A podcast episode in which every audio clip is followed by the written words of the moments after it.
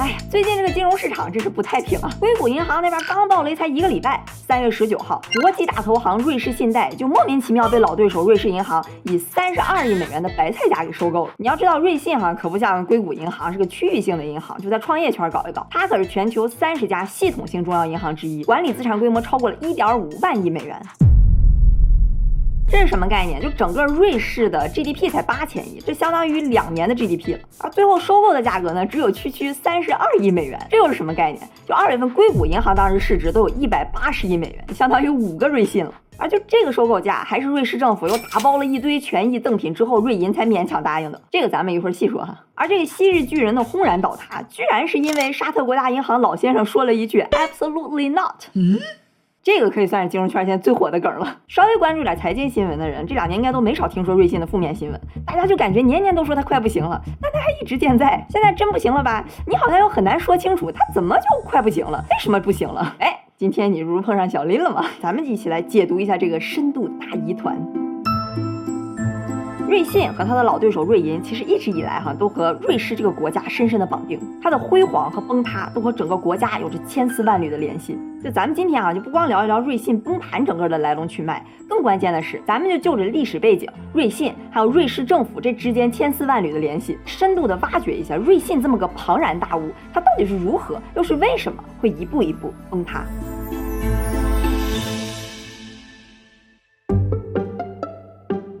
士信贷 Credit Suisse 成立于一八五六年，你听的没错哈，是一八五六年，它已经有超过一百六十年的历史了。咱们快进哈，到了一九三四年，瑞士通过了一个非常重要的法案，叫联邦银行法。这个法案哈，核心就俩字儿，就是保密。大概意思就是说哈，瑞士的银行不能把客户的信息透露给任何人。这个任何人里边也包括任何的第三方机构，就甭管是美国政府、联合国还是瑞士本国的政府管我要客户信息，只要客户没同意或者有什么刑事方面的申诉哈，我都可以跟他说不，不是可以哈，是我都得必须跟你说不，不然呢，我可能就触碰了这个联邦银行法。咱是不是经常听说瑞士的银行比别的地方的安全？主要啊，并不是因为他家的保险柜比别的地儿厚，而关键是在这儿呢。你看这个保密条款都进联邦法了，那自然而然就吸引了全球各地很多对保密要求非常高的客户。估计你也猜到了，这里边肯定也有很多那种不太干净的钱，什么逃税呀、洗钱呀、毒品交易等等。包括二战的时候哈，纳粹就在瑞士的银行里边存了大量的金条，希特勒本人就在瑞银存了十一亿帝国马克。但人家瑞士人的想法也挺合理的，人家觉得我得保持中立，对吧？我就是个银行，我就保护好客户的信息安全和财产安全就行了。至于这个钱干不干净，我不管。嗯，那你看哈，它有这么安全的保密条款，同时呢又是个中立国，政治也非常稳定，再加上瑞士本身也比较发达，它的银行业啊就在二战之后一飞冲天，成了全球最大的离岸金融中心。在两千年初哈，就全球的跨境私人财富当中，有四分之一都集中在瑞士的银行里头。而在瑞士众多的银行当中哈，就崛起了两家巨头，咱就简称瑞信和瑞银了哈。这俩名呢，我一会儿也可能会经常说，说来说去有点绕，但是大家现在记住了哈。最后那个不行的是瑞信，然后买了瑞信的叫瑞银。而这两家哈，他们早期一直都是一种相爱相杀的模式。他俩的总部就在苏黎世一个广场上，俩人挨着，什么业务模式啊、客户群体啊也都非常像，而且他俩之间的员工也。经常是跳来跳去。你要非说区别哈，就大部分的时间里，瑞银呢比瑞信大一点，瑞信呢就玩的更花更野一点，尤其是它的投行部。但总体来说哈，这俩人非常像。咱就单看瑞信这边哈，到两千年初的时候，应该说是它最辉煌的时期。就它在全球的影响力哈，怎么说？虽然不是极其头部，但肯定是有名有姓的。咱来看零七年这个 League Table 哈，就是比拼投行各种业务业绩的一个排行榜。你看这个瑞信哈，它虽然排不到第一，但是在像高收益债券啊、IPO 啊、抵押债这几个领域都能排到前五，其他领域呢也都算排得上号。咱稍微拓展一点哈，就有些人想找投行的工作。欧洲我不是特别清楚，但是在美国吧，就那些大投行叫 bulge bracket investment banks，在人们的心目中有隐隐约约的那种排名，就第一档、第二档、第三档，tier one、tier two、tier three。那 tier one 呢，基本上就是美国的那些什么高盛、大摩、小摩、花旗、呃美银美林这些。第二档呢，基本就是欧洲的一些大投行，像是德意志银行啊、巴克莱啊、瑞银呀，当然还有瑞信。这个分类也并不是绝对的，就有点像是那种江湖名望的感觉。就咱们刚刚说那些辉煌哈，其实都是瑞信的投行业务，但是它最引以为傲的其实是它的私人银行和财富管理业务。两千年初呢，经历一次重组之后，再加上瑞士那些保密机制的助力，哈，瑞信的私行业务即使是在零八年金融危机那个时期，都一直保持将近百分之二十的增速，而且一度超过了他的老对手瑞银，这也让他的市值哈一度达到了八百亿美元。而在各大投行里边，哈，瑞信可以说是受金融危机冲击最小的之一，亏肯定也是亏了不少。就那时候投行哪有不亏钱的？但他是一分钱都没拿政府的救助，这个已经相当了不得了。你要知道，他那个老对手瑞银是靠着政府的救助才被捞起来的。那你说按照这个架势，金融危机之后，他投行、银行业务都开始复苏，瑞信按理说应该崛起了吧？嘿嘿，这偏偏就是瑞信崩塌的开始。而这个崩塌啊，它一崩就是十几年，这已经不能叫崩塌了，只能叫做渐渐的融化。这是金融危机之后，摩根大通、高盛、瑞银还有瑞信的股价。你是不是就能看出来，这个瑞士两兄弟真的可以说是难兄难弟了？那瑞信这个融化哈，它首先出事儿的就是私行业务。咱刚刚不是说，你拿脚趾头想，这里边肯定保护了大量黑色灰色产业的钱，其他国家政府看着就很不爽了。国际上各种组织从两千年初就开始启动了对瑞信各种业务的调查，主要哈就是针对偷税漏税。二零一四年五月的时候啊，瑞信被判之前帮助美国公民偷税，这个指控成立，被罚了二十六亿美元。其实吧，美国司法部在零八年金融危机之后，哈，就各处找这些大投行罚钱，不光是瑞信，像什么瑞银啊、法兴也都罚了挺多钱。但是呢，这些都没有说定罪，罚的也没有瑞信那么狠。所以你就可想而知，瑞信之前帮那些客户逃税得有多猖獗。但你知道最搞笑的是什么吗？就是瑞信他被定罪罚款之后，哈，他的股票不光没跌，还涨了那么一丢丢。What？那你觉得是为什么？其实吧，市场上他早就知道瑞信帮客户干这些事儿，所以对这次定罪判罚呢也没有很吃惊，反倒是觉得哈，你看总算罚完了，也还可以，不算很重，可以接受。这一罚哈，可以算是美国司法部的一个高光时刻了，也是吹响了瑞信融化的号角的开始。就是在被罚的同一年，二零一四年哈，瑞士签署了美国的一个叫 FATCA 的法案。简单来说呢，就是你得向美国提供美国纳税人的账户信息，以防逃税。所以这其实哈也算是逼着瑞士打破了之前那个联邦银行法。二零一五年三月，瑞信来了个新的 CEO，叫谭天中。哎，你是不是好奇？你说瑞信什么时候来了个华人 CEO？哎，其实啊，谭天中长这样，他是个科特迪瓦人。履历我就不详细介绍了，反正就是个非常典型也挺厉害的银行家。就在宣布谭天中要当瑞信 CEO 的当天，瑞信股价大涨了百分之七点五。你可见市场对这个人有多看好。那你是不是就好奇了？那我怎么一直在讲谭天中这个人呢？哎，那是因为接下来发生的事儿哈，登上了各大媒体的头版头条，那就是瑞信的间谍门事件。这个谭天中啊，一直以来就跟瑞幸的一个高管俩人互相看不顺眼。关键是什么？就他俩那别墅还挨着，算是邻居。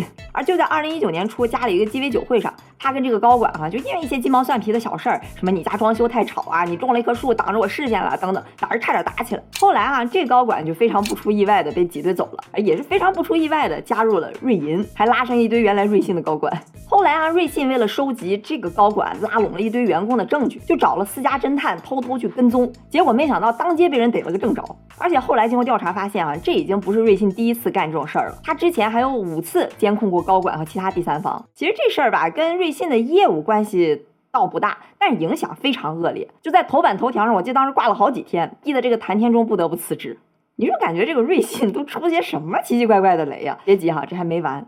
谭天忠之后哈，新上来这个 CEO 也一样。哎，雄心勃勃要改革，什么重组啊、降本呐，等等等等，迎来的呢却是更加惨痛的二零二一年。咱看刚才瑞银、瑞信这难兄难弟的股票啊，就一六一七年还是半斤八两，高度重合，而真正开始分水岭的就是这个二零二一年。先是年初哈，就有一个和瑞信合作非常紧密的供应链金融公司 Greensill 爆雷，让瑞信的客户损失了二十三亿美元，让瑞信也颜面扫地。紧接着三月份发生了一件轰动全球金融圈的大事件，就家族基金 Archegos Capital 两天暴亏两百亿美元爆仓，他的投资经理黄比尔成了史上亏钱最快的男人，而瑞信呢，又不知道怎么的成了最大躺枪。这个事儿我之前单做过一期视频，咱们今天就快速回顾一下。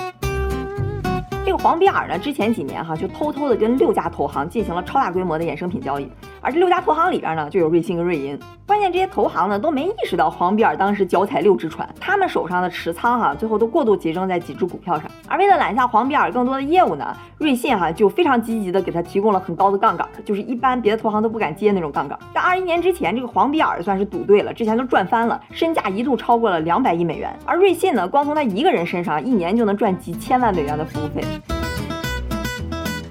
结果二一年的时候，市场有个小幅下跌，因为之前脚踩六只船特别大规模，就形成了这六大投行的踩踏事件。他们经历了简直就是生死四十八小时哈，高盛算是明招阴招全用上了，跑得最快，几乎全身而退，没怎么亏。而其他这些呢，瑞银亏了八亿多，野村亏了二十九亿多。而瑞信哈这个倒霉蛋儿，他之前最贪心，头寸最大，跑得还慢，结果亏了五十五亿美元，成了这里边最惨。不光两天内亏了全年的利润，也又又又又成为了一大金融头条。就刚才我这噼里啪啦这么一大堆暴雷事件哈，我都还是挑着说的，不然真的实在是太复杂了。就瑞信为各种走私犯、毒贩提供一些服务、洗钱等等，那种几亿几亿的罚款，毫不夸张的说，半年咱就来一次。你就说这十年谁手里有瑞信的股票，还真挺磨练意志力的哈。这意志力还没磨练完呢哈，就黄比尔亏惨了那个大事件之后，瑞信又来了一次高管的大换血，上来了新的 CEO，也是改革、扭转颓势等等。不过这次哈，再加上全球大环境的变化，什么美联储加息、全球流动性收紧，去年第四季度，随着市场对瑞信上百年来积累起来之信任一点一点消耗殆尽，大量的存款和高净值客户开始从瑞信撤离，瑞信一个季度就流失了超过三分之一的储蓄，大概是一千四百亿美元。市场上关于瑞信快不行了的传言也是越来越多。到二零二二年底，它的信用利差一度飙到三百多，你就可以把它理解成啊，赌瑞信快不行了，这个赔率已经飙到很高。瑞信啊，为了吸引客户存款，都已经把三个月期的利率提高到了百分之六点五。你看这个 CEO 也算是挺倒霉的了。不过啊，他干了一点事儿，就拉到了一个冤大头，就沙特国家基金，投资了瑞信十五亿美元，拿了百分之九点九的股份。只可惜哈，你以为你在抄底，其实瑞信根本没有底。到了今年三月，咱都知道啊，硅谷银行的挤兑事件引发了全球对银行这个系统的高度紧张情绪。而就在三月九号，硅谷银行出事儿的风口浪尖，美国证监会这时候就叫停了瑞信年报的发布，说，哎，这有点问题啊，你们先别发。而就在三月十五号，瑞信的头号大股东沙特国家银行，它的主席在接受采访的时候啊，就有人问他说，瑞信现在流动性紧张，会不会考虑进一步救助？这主席就回答说，哈，The answer is absolutely not，就绝对不会。The answer is absolutely not。当然啊，他也说他的理由，就现在持有百分之九点九，超过百分之十会非常麻烦，不拉不拉不拉。但你就说这个绝对不会，是未免有点过于激进了。咱就是说，这有必要这么有个性吗？尤其是在市场这么紧张的时候，他肯定也没意识到，就现在这个金融圈哈，就跟娱乐圈似的，你说话得非常小心，你指不定哪句话没说清楚，就有可能瞬间引爆市场。就是因为这个 absolutely not，瑞信的股票当天就暴跌了百分之二十。顺便提一嘴哈，这个没管住嘴的沙特国家银行主席，在这事儿出不久之后，就不出意外的哈被辞职了。这瑞士政府一看瑞信真的要不行了，可就急了。毕竟哈，瑞信对于瑞士来说真的是那种大而不能倒的银行。第二天就赶紧立刻对外放话，说哎，大家放心，有我们瑞士政府在，瑞信不会不行的。我们已经准备好了五百四十亿瑞郎来以防瑞信任何流动性的问题。这市场情绪哈也真的就稳定下来了，股票也蹭蹭蹭往回涨。就大家可能对瑞信这种三天两头出个幺蛾子也都习以为长了，就感觉可能又跟个狼来了似的，过几天就没事儿了。可政府哈，实际上他也意识到了，就市场对瑞信的信心已经荡然无存了。就算这波先稳住了，之后。倒下也是迟早的事儿，政府自己他也不想当这个冤大头去救瑞信，所以政府对外宣称要救助哈，其实就是为了稳住市场情绪，而他背地里边可是跟瑞银和瑞信下了死命令，就说你们俩哈，下周一也就是三天之后，你们必须达成个协议，你们自己谈条件，反正瑞银必须要收购瑞信，这是通知，不是商量。于是啊，瑞银、瑞信、政府就经过了一个漫长的四十八小时的谈判。来哈，又到了大家也喜闻乐见，我也最喜欢的博弈时间。咱们来看看这三方在这场博弈当中的立场和较量。等等等等等等等等。首先啊，瑞信这边，他主观肯定还是希望说你别卖我，对吧？还得卖个老对手，多丢人。所以政府你救救我，救救我就行。但政府已经非常明确的表示，这是通知，不是商量了。那所以他也没什么回旋的余地，就只希望说，哎，能卖个高价，最好哈，就你按照我现在的市值七八十亿美元，然后稍微打点折，对吧？这样比较合理。而你看瑞银这边哈，吃下个竞争对手，对吧？我肯定乐意，但价格肯定不能高了，越低越好。而且这里头哈，还有一个非常关键的问题，就是时间。你说政府你也真行，你给我一个周末让我接这么个大屎盆子。瑞信现在是负债累累，浑身是泪，而且是个极其复杂的大机构。你就自己买套房子，一个周末都指不定能不能定下来。你让我一个周末买这么个玩意儿，我哪知道它值多少钱呀？要不这样吧，我就出十亿瑞朗，大概相当于十亿美元，怎么样？这十亿美元啊，大概就相当于瑞信当时已经连续暴跌了一个月之后股价的八分之一。那瑞信人看着不气疯了吗？你这不是侮辱人吗？对吧？开这什么价格？那瑞银这边就说了，您都快不行了，你还挑三拣四什么劲儿啊？对吧？本来这事儿跟我也没什么关系，这么短的时间我能开出个价就已经很给面子了。所以你看这双方哈，一边想卖七八十亿，一边就只愿意出十亿，这怎么谈？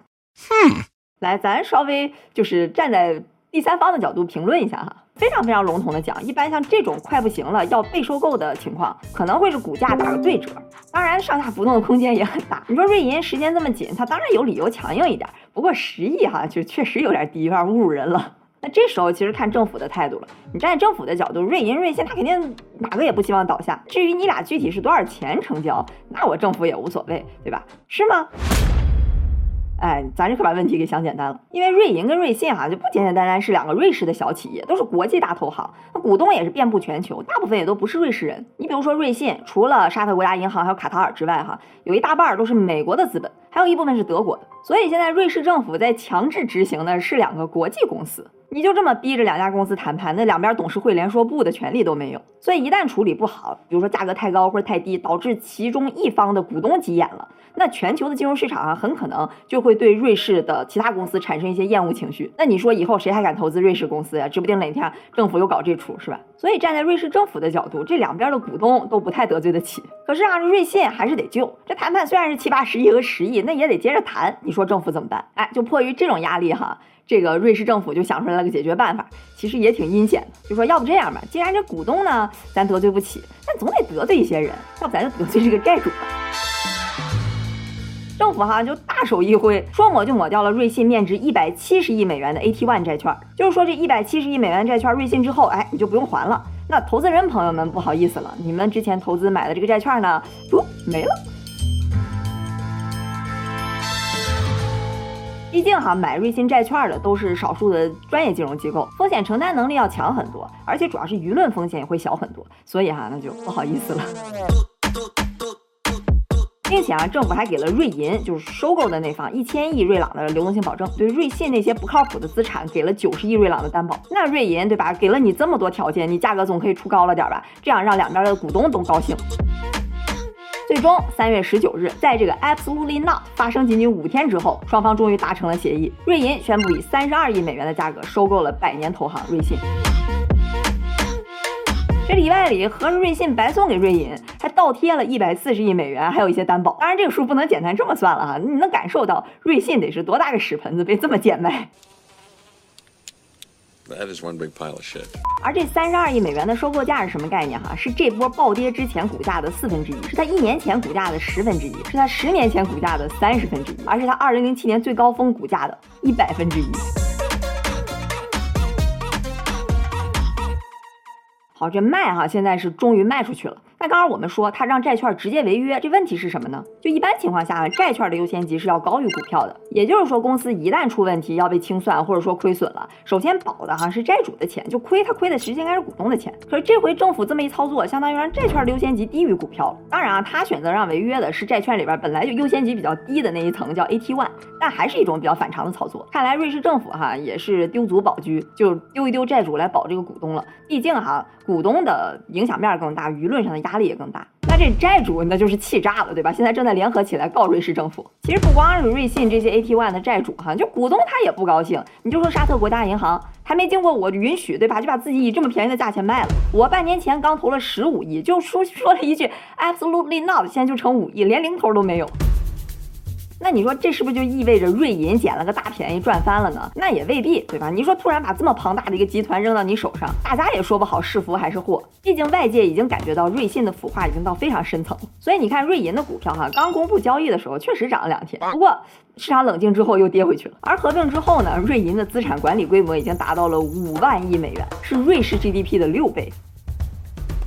这儿我再插个小知识点哈，因为确实有些比较专业的朋友看我的视频。一个银行的管理资产、资产还有存款，它是非常不一样的。你比如说瑞信哈，二零二二年底的时候，它管理的资产规模呢有一点三万亿瑞郎，而它的总资产呢是五千三百亿，存款呢只有两千四百五十亿。因为它管理资产里边哈有一些是客户某种方式这个钱放在银行里，银行管着，但它不属于银行的资产。所以你看还差挺多的吧？我为什么强调这个哈？因为我看到非常非常多的资料，把管理资产和总资产经常有时候就会搞混。所以如果对数字比较较真儿的朋友哈，这儿可以注意一下。好，那咱们说回这笔交易哈，你说瑞银买了瑞信之后，这意味着什么呢？并不是说瑞信从此就消失了，只是瑞银现在变成了瑞信的股东，所以原来瑞信的股东哈就变成持有一部分瑞银的股票了。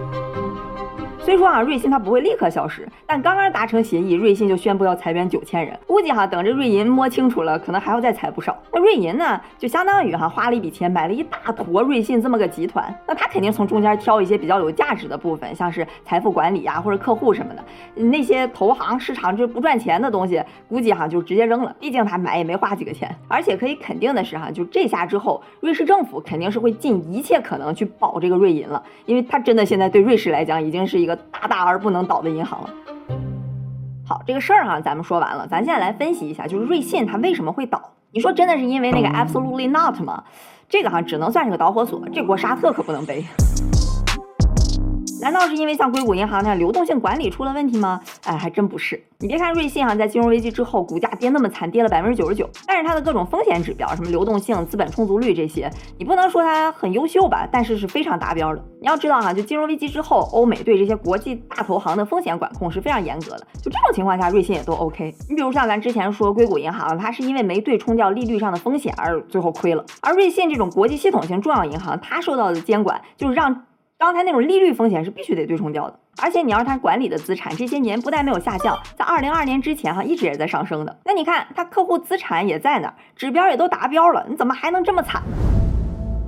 其实本质上哈，就是因为市场对它的信心在一次又一次暴雷当中慢慢给磨没了。而我个人认为哈，就对银行来讲，最重要的就是市场对它的信心。客户比如说把钱放在你这儿，或者跟你交易，我就踏实就行。我也不需要你作为一家银行多么会整活，像对冲基金搞一堆什么策略，或者超高的收益率，或者什么创新，你就稳健对吧？专业就行。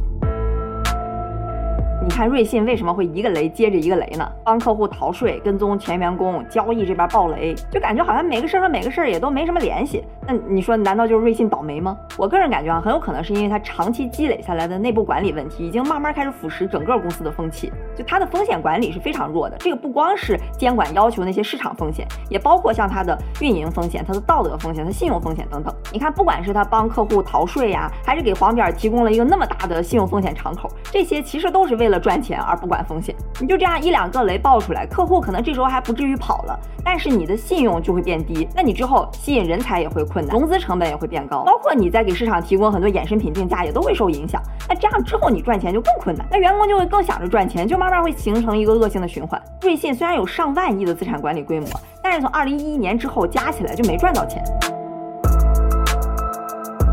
所以说啊，我总结下来，瑞信为什么会倒？底层上是因为它长期为了追求利益而忽视了对风险的管理，然后一次一次暴雷呢，市场就对它丧失了信心，才导致了这长达十多年的融化。那你说它会引发全球金融市场的雷曼时刻吗？其实有点像我们之前聊硅谷银行那期，你单看瑞信它崩塌的原因，也算是个比较特殊的个例。但是现在呢，因为大家的神经都非常紧绷，所以很容易在你意想不到的地方又爆个雷。你看瑞信哈跟硅谷银行，对吧？除了都是银行之外，听着好像也没什么关系。但是它底层连接的其实是市场的信心。至于下一个雷会在什么地方爆呢？有人说是德意志银行，有人说是美国的商业地产，有人说是日本国债。哎，不知道你怎么看呢？今天就来聊一聊瑞信，Credit Suisse，Credit Suisse，Credit Suisse，Credit Suisse，Credit Suisse。